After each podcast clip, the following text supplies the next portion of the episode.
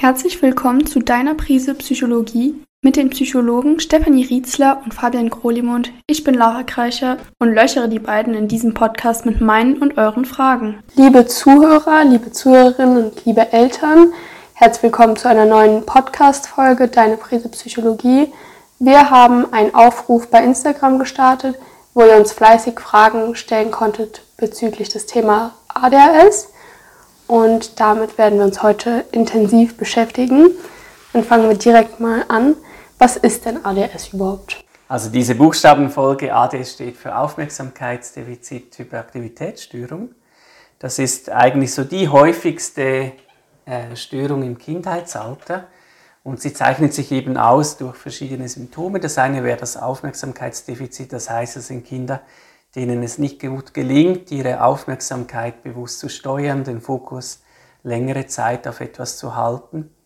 Was ich hier noch wichtig finde, dieser Begriff Aufmerksamkeitsdefizit, den finde ich manchmal ein bisschen irreführend, weil viele Eltern dann auch sagen, ja, aber wenn mein Kind intrinsisch motiviert ist, wenn es etwas liest, was es interessiert, dann kann es sich ja super lange konzentrieren. Hat es dann überhaupt ADHS? Und es ist nicht so, dass diese Kinder einfach per se weniger Aufmerksamkeit haben, sondern dass sie eben ein Problem haben mit Aufmerksamkeitslenkung. Das, was sie nicht können, ist, sich bewusst zu entscheiden. Zum Beispiel, ich, ich muss jetzt dieses Arbeitsblatt lösen, das, was draußen vor dem Fenster passiert, das blende ich jetzt aus oder und bündle, fokussiere die Aufmerksamkeit darauf. Also es geht eigentlich eher so um, um die Selbststeuerung dann im Kern. Sie machen auch nicht gern anstrengende Aufgaben, also geistig anstrengende Aufgaben. So dieses Anfangen, dranbleiben, das fällt ihnen schwer. Dann gibt es einen anderen ähm, Symptombereich, die Hyperaktivität und Impulsivität. Das äußert sich darin, dass die Kinder Schwierigkeiten haben, Impulse zu unterdrücken. Das müssen wir im Alltag relativ oft tun, oder dass wir zum Beispiel starke Gefühle haben und dann trotzdem schauen müssen, wie bringen wir die jetzt zum Ausdruck, dass ich, wenn ich wütend bin, nicht dem anderen einfach eine reinhaue zum Beispiel, sondern ähm, eben überlege oder wie, wie will ich jetzt darauf reagieren oder dass ich in der Schule halt mich zuerst melden muss, bevor ich etwas sage oder nicht einfach aufstehen darf, dass ich mich an Regeln halten muss, dass ich nicht schwatzen darf, oder? Also da muss ich relativ oft Impulse unterdrücken und das fällt eben den impulsiven Kindern besonders schwer. Und der dritte Bereich wäre diese Hyperaktivität, also dass die Kinder oft sehr, ja, getrieben wirken, dass man das Gefühl hat, sie sind immer ein bisschen auf Achse, sie müssen sich ständig bewegen, sie stehen dann zum Beispiel eben einfach auf, gehen herum im Schulzimmer, also sie bewegen sich auch in Situationen, wo das eher von außen unangemessen erscheint. Und vielleicht kurz, eine Frage war noch, was ist denn der Unterschied zwischen ADS und ADHS? Also heute spricht man immer nur von ADHS, und äh, unterscheidet durch ein, einfach drei Erscheinungsbilder. Es gibt die Kinder mit dem vorwiegend hyperaktiv-impulsiven Erscheinungsbild, das sind eher so ein bisschen die wilden. Es gibt den Mischtypus und es gibt die vorwiegend unaufmerksamen Kinder, das heißt die, die eher verträumt sind, langsam trödeln und die man eben oft auch als ADS-Kinder bezeichnet. Man könnte sich vielleicht sagen, dass das H oder beim einen Typus für Hyperaktivität und beim anderen für, für Hypoaktivität, also eher verminderte Aktivität. Gut, dann kommen wir zur ersten Frage von Instagram. Und zwar Anja fragt, wie geht das mit der Vererbung? Gilt das immer? Ja, also was man heute weiß, ist, dass das eine sehr stark erbliche äh, Störung ist oder Auffälligkeit. Man hat da so Erblichkeitsraten je nach Studie von 70 bis 75 Prozent und damit ist es eigentlich eine der am stärksten erblich bedingten Störungen. Also viel stärker als es beispielsweise bei Ängsten der Fall ist oder bei einer Depression. Ähm, es ist aber nicht die einzige Ursache und vielleicht noch wichtig, also das ist immer auf eine Gruppe, auf eine Population bezogen, nicht auf eine Einzelperson. Bei einer Einzelperson können auch andere Ursachen eine Rolle spielen und meistens hat man eben eher so ein Ursachenbündel. Das heißt, ähm, bei vielen Kindern mit ADS äh, hat man zum Beispiel auch ein geringeres Geburtsgewicht oder äh, Frühgeburten haben eine größere Wahrscheinlichkeit oder Kinder, die bei einer Geburt einen Sauerstoffmangel hatten. Also das sind alles auch Faktoren, die hineinspielen und die es ja wahrscheinlicher machen können, dass ein Kind eine ADS entwickelt. Die Erziehung, die Beziehung auch zu den Eltern, die kann dann die Symptome eher reduzieren oder eben verstärken. Also wenn Kinder mit ADS zum Beispiel in einer Familie aufwachsen, in der sie sehr sicher gebunden sind, in der die Eltern über hohe Erziehungskompetenzen verfügen, das kann die Symptome reduzieren und Kinder, die eine schwer schwierige Kindheit erleben, oder man kann zum Beispiel zeigen, dass Kinder mit, ähm, dass Kinder, die häufig in Heimen waren, die ähm, in vielen verschiedenen Pflegefamilien waren, dass die auch eine höhere Wahrscheinlichkeit haben, eine ADS zu entwickeln. Also wenn ich da sehr viel Unruhe erlebe, wenn die Eltern mir keine Führung bieten können, dann, dann kann das diese, diese Symptome doch sehr verstärken. Unsere nächste Frage kommt von Sabrina. Würden Sie immer zu einer Abklärung raten? Nicht unbedingt. Also ich hatte zum Beispiel letztens Eltern, die gesagt haben, ja, wir vermuten sehr stark oder dass ein, äh, unser Kind ähm, also diese ADS unaufmerksames Erscheinungsbild hat. Sie ist verträumt, sie ist langsam, aber wir kommen gut damit zurecht. Wir haben uns eingelesen oder wir strukturieren ihren Alltag stärker und ähm, wissen, auf was wir achten müssen.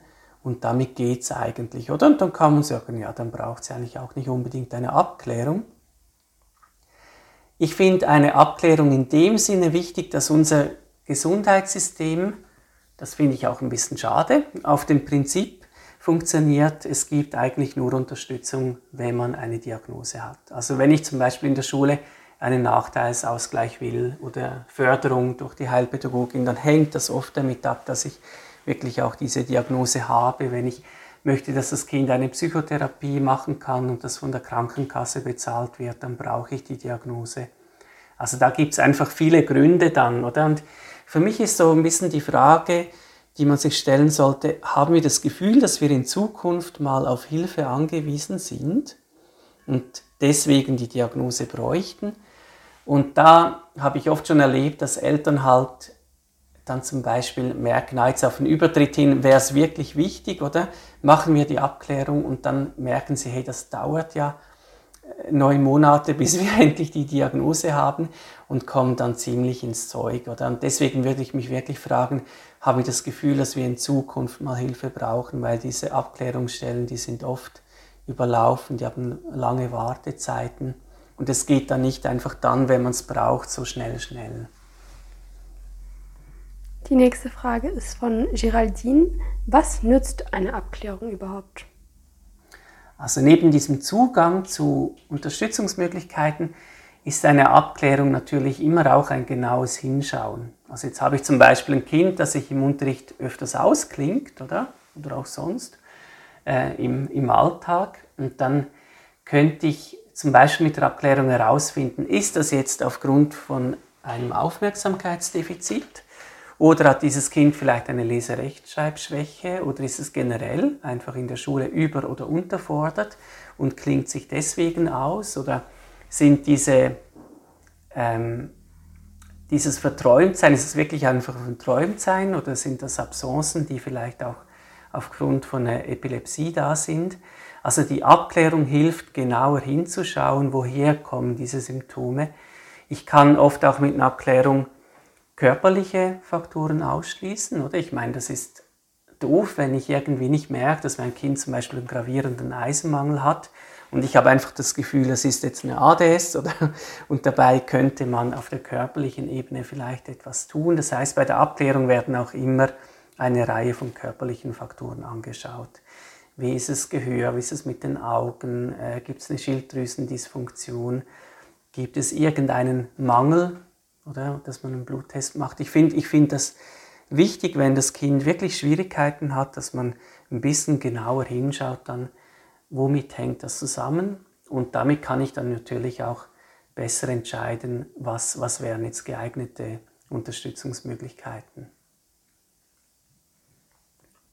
Die nächste Frage ist von Machi. Wie kann man Stigmatisierung vermeiden? Ja, Stigmatisierung ist ja eigentlich diese Angst, oder, dass man dann aufgrund der Diagnose anders behandelt wird und dass das auch so eine selbsterfüllende Prophezeiung dann geben kann. Und diese Angst finde ich nicht völlig unbegründet. Für mich hat das vor allem damit zu tun, wie man mit der Diagnose umgeht. Also manchmal trifft man auf Kinder, Jugendliche, die quasi sagen, ja, ich habe halt ADS, ich kann mich nicht konzentrieren.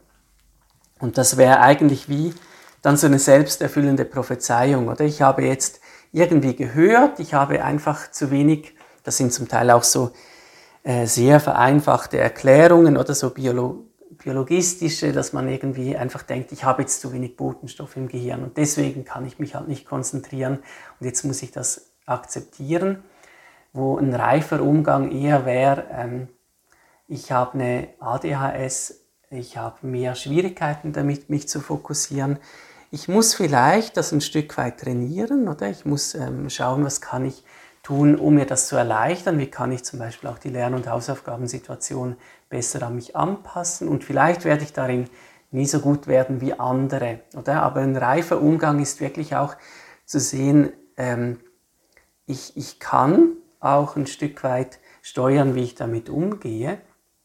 Das ist einfach so ein gewisser Rahmen, oder, wo ich mich aber auch entwickeln kann. Und dasselbe sehe ich eben auch bei Eltern und Lehrkräften, dass ähm, viele natürlich diese Diagnose dann sinnvoll nutzen, sagen, jetzt wissen wir, was das Kind, was ihm Schwierigkeiten bereitet. Wir haben für bestimmte Dinge mehr Verständnis, mehr Geduld. Wir können uns aber auch besser Unterstützung suchen, uns einlesen, dem Kind Strategien anbieten. Und das ist immer sinnvoll. Oder wenn man quasi dann ein bisschen seinen Werkzeugkoffer auspacken kann.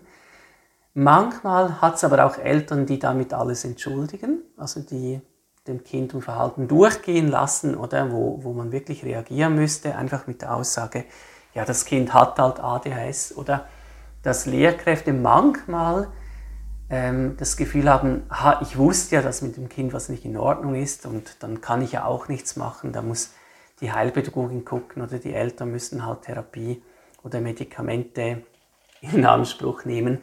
Also dass dann eigentlich genau das passiert, was eben nicht passieren sollte oder statt dass das Kind Unterstützung bekommt, wird es ein bisschen stigmatisiert und, und eher so, ja, dann so reagiert, dass es eben zu einer selbsterfüllenden Prophezeiung wird. Und bei dieser Frage würde ich einfach immer ein bisschen aufpassen, wem kommuniziere ich es. Dass ich so ein bisschen hinschaue, ist es eine Person, die mit dieser Information gut umgehen wird und wie kommuniziere ich das. Also gerade bei den Kindern finde ich das wichtig, dass man ähm, dort wirklich auch den Kindern anzeigt, das ist jetzt nicht einfach so, dass wir, dass wir da irgendetwas akzeptieren müssen, dass man da nichts tun kann, sondern dass wir jetzt auf die Suche gehen, was, was wirklich helfen kann. Leni fragt, ähm, was sind denn die Unterschiede zwischen Mädchen und Jungs? Also allgemein die ADS kommt bei den Jungs öfter vor und vor allem betrifft das diesen hyperaktiv-impulsiven Typus. Bei den verträumten oder vorwiegend unaufmerksamen Erscheinungsbild ist es ausgeglichener. Das haben Mädchen häufig, also häufiger als diesen hyperaktiv-impulsiven Typus. Es ist ein bisschen so, dass die ADHS auch bei den Mädchen weniger diagnostiziert wird, weil die Mädchen das oft besser kompensieren können. Also Mädchen sind allgemein, einfach so über die Population hinweg, oft, ähm, also fällt es ihnen leichter, sich im Schulsetting zu bewegen, sich an Regeln zu halten, ähm, sich zu überwinden, die Hausaufgaben zu machen. Und Mädchen sind oft auch im, im Primarsch- oder Grundschulalter ein bisschen weiterentwickelt in diesen Bereichen, so dass die ADS, die ist ja auch eine Entwicklungsverzögerung, oder ein Stück weit, dass die bei den Jungs stärker sichtbar wird dann. Ja, also das ist so ein Unterschied, ähm, dass man es weniger häufig diagnostiziert und dann ein bisschen die Frage ist, haben es die Mädchen wirklich weniger oder fällt es weniger auf? Dann hat Madeleine uns die Frage gestellt, warum sind Kinder mit ADHS so laut? Also das betrifft vor allem die hyperaktiv-impulsiven Kinder. Das ist halt auch so ein Teil von Impulskontrolle oder dass ich zum Beispiel schaue, ähm, wie laut rede ich, wann rede ich, wie viel rede ich, lasse ich die anderen genügend zu Wort kommen, dass ich da ein bisschen steuere. Und die Kinder mit ADS von diesem hyperaktiv-impulsiven Typus, die sind oft sehr so intensiv. Also dass sie ähm, zum Beispiel eben auch viel reden zum Teil, dass es oft um ihre Themen geht, die sie besonders interessieren, dass sie keine Geduld haben oder dass sie sich Gehör verschaffen wollen. So ein Satz, den ich noch oft höre von Eltern ist, nimm deine Hände aus meinem Gesicht, oder? Weil die Kinder quasi, wenn man jetzt nicht gerade zuhört, einen dann auch anfassen und sagen, Mama, Mama, und, und das einfach erzählen müssen. Also das ist so ein bisschen mit diesem Getriebensein und dieser mangelnden Impulskontrolle, dieser ein bisschen verminderten Selbststeuerung hat das etwas zu tun, dass sie eben oft so laut und viel dann sprechen. Sist hat uns gefragt, wie per Ernährung positiv einwirken. Ja, also ob man über die Ernährung etwas tun kann. Ja, also es, gibt, es gibt einige Studien, relativ viele mittlerweile zur Ernährung, aber nicht mit so einem klaren Bild. Was man zeigen kann, ist, dass eine gesunde Ernährung mit viel Gemüse, viel Früchten, Fisch, ähm, Vollkornprodukten, dass sich das förderlich auswirkt. Die Frage ist halt immer, ob das Kind das auch isst. Also ich, ich glaube jetzt, mein Sohn, der wird glaube ich eher verhungern, als diese Sachen zu essen. Ähm, also das heißt, man muss ein bisschen schauen, bring, bringen wir das hin in unserer Familie oder haben wir dann täglich Konflikte am Mittagstisch, oder weil das Kind das verweigert und, und wir wahnsinnig viel Druck aufbauen müssen. Das ist ähm, ein bisschen die Frage bei der Ernährung. Aber allgemein kann man eine gesunde Ernährung empfehlen und dass das eben auch Auswirkungen hat. Sonst gibt es ähm, Eliminationsdiäten. Bei diesen Diäten wird eigentlich immer auf bestimmte Nahrungsmittel verzichtet, um zu schauen, gibt es bestimmte Nahrungsmittel, die einen negativen Effekt haben und die man weglassen sollte. Und es scheint eine kleine Untergruppe zu geben von ADS-Betroffenen, die wirklich auf bestimmte Nahrungsmittel relativ stark reagieren, wo es sinnvoll sein kann, die wegzulassen. Das ist relativ aufwendig, solche Eliminationsdiäten durchzuführen. Also ich finde auch, da muss man schauen, ist das vom Setting her bei uns überhaupt möglich. Gerade wenn man, wie das heute ja viel ist in Familien, oder? Das Kind ist mal im Hort, ist mal bei einer anderen Familie. Ähm, dass man nicht einfach immer zu Hause jedes Mal zu Mittag kocht, und dann wird es richtig anstrengend, oder? Wenn ich dann noch ständig die anderen mitkontrollieren muss oder dem Kind Zettel mitgeben muss, dass es ständig fragen muss, was wo drin ist, dann, dann ist es einfach vom Kosten-Nutzen-Verhältnis her dann manchmal nicht mehr so sinnvoll. Was ich sicher darauf achten würde, ist, es gibt, es gibt mittlerweile einige Studien so zu Farbstoffen und Konservierungsstoffe, dass die einen wirklich, also dass die die ADS-Symptome verstärken können. Da würde ich ein bisschen aufpassen.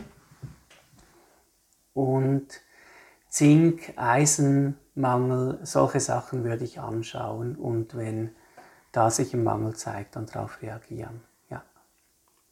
Eine weitere Frage von Cyst wäre, ab wann Abgrenzung zu Hochsensibilität und Wahrnehmungsstörung?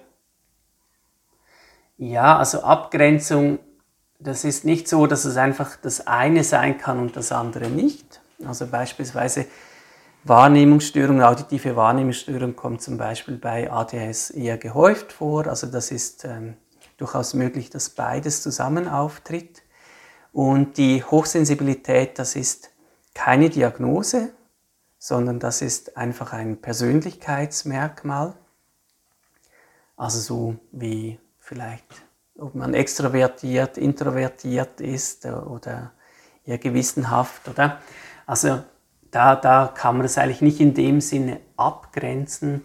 Es könnte sehr gut sein, dass ein Kind, das ADS hat, auch hochsensibel ist. Die Frage ist dann eher, sind diese Kriterien der Diagnose wirklich auch erfüllt, oder? Und eine andere Frage ist, also vielen Kindern, die ja einfach nur hochsensibel sind, helfen zum Teil jetzt auch ähnliche Strategien. Wenn es zum Beispiel darum geht, ähm, wie kann man mit dem Kind umgehen oder wie, äh, was hilft ihm beim Lernen etc. Dann meine Lieblingsfrage. Kann man milde ADS mit Intelligenz überdecken? okay. Ähm, ja, äh, ein Stück weit, ein Stück weit eigentlich schon. Wenn, also, wenn, sie hat ADS geschrieben, oder? Also, ja. wenn, wenn jetzt das ein Kind ist, das zum Beispiel trödelt im Unterricht oft äh, nicht aufpasst oder seinen Gedanken nachhängt. Wenn jetzt das ein Kind ist, das aber eine hohe Intelligenz hat, dann kann es das halt viel besser kompensieren. Also es bekommt dann zum Beispiel ein Arbeitsblatt oder die Lehrerin hat zehn Minuten etwas dazu erklärt. Es hat kaum zugehört, aber es kann halt diese Matheaufgaben dann trotzdem lösen, einfach weil es ja das schon längst verstanden hat zum Beispiel oder weniger Erklärung braucht. Oder? Von daher würde ich sagen, ja, es, es fällt halt dann leichter oder wenn man langsam ist oder nur, nur die Hälfte der Aufgaben gelöst hat, dass man so eine Prüfung trotzdem kann, dass man weniger Übung braucht. Oder? Es kann dann einfach schwierig werden, wenn dann dieses Kind zum Beispiel aufs Gymnasium kommt und die Anforderungen steigen, man sich plötzlich besser organisieren muss, ähm, auf Prüfungen lernen, lernen sollte, die Hausaufgaben von mehreren Fächern eintragen, verwalten muss. Also häufig kommt dann die Überforderung und dann merkt man es auch. Und zur letzten Frage von Anschi, wann ist der Zeitpunkt für Medikamente?